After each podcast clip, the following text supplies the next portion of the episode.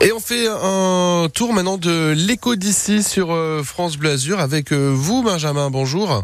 Bonjour à tous. Alors on continue notre rétrospective hein, en revenant sur une des euh, belles histoires de cette année 2023 et c'est celle de Pasta Piemonte basée à Menton.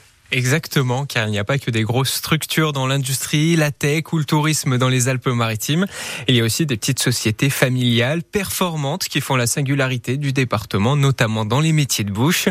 Alors Pasta Piemonte est une entreprise familiale qui a fêté son dixième anniversaire le 4 septembre dernier à Menton.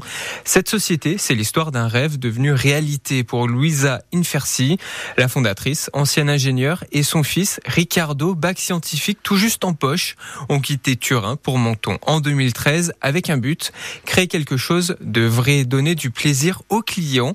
Ils optent alors pour la fabrication artisanale de pâtes fraîches bio depuis 2018, des raviolis et des gnocchis en raison de l'appétit du fils pour la gastronomie. Le 5 août 2013, l'aventure est lancée avec la création de pasta piémontais en référence à la tradition des pâtes fraîches dans le Piémont. Et depuis, savez-vous euh, combien de kilos de gnocchi pasta piémontais à fabriquer 14 tonnes. Mais là où euh, Pasta Piemonte se distingue, c'est en innovant. Et quelles sont ces innovations alors? Alors tout d'abord, en créant dès 2013 des raviolis au citron de Menton, une marque déposée depuis auprès de l'INPI, mais aussi un panettone à la crème de citron toujours de Menton, ou encore les premières tagliatelles bio à l'olive en collaboration avec la maison azurienne Alziari. Pasta Piemonte se démarque aussi de la concurrence en misant sur le e-commerce. Membre du Collège culinaire de France, la société de trois salariés est présente sur la plateforme pour de bon. Elle a même été élue meilleur producteur par ses pairs en 2019.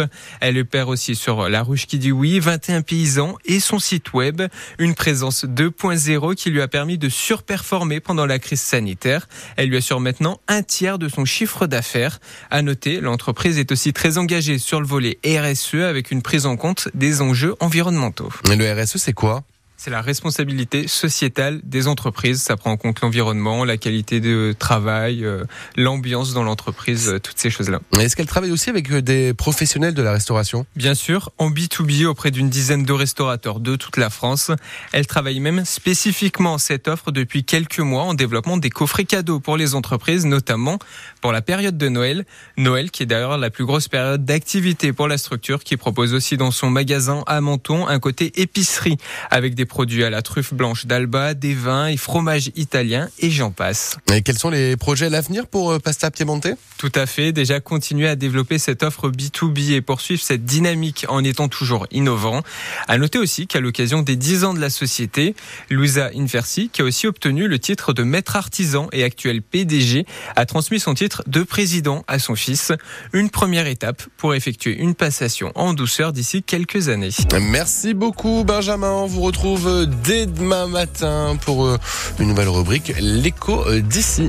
L'écho avec la place business, le service de mise en relation de la Chambre de commerce et d'industrie Nice Côte d'Azur qui interconnecte les entreprises azuréennes.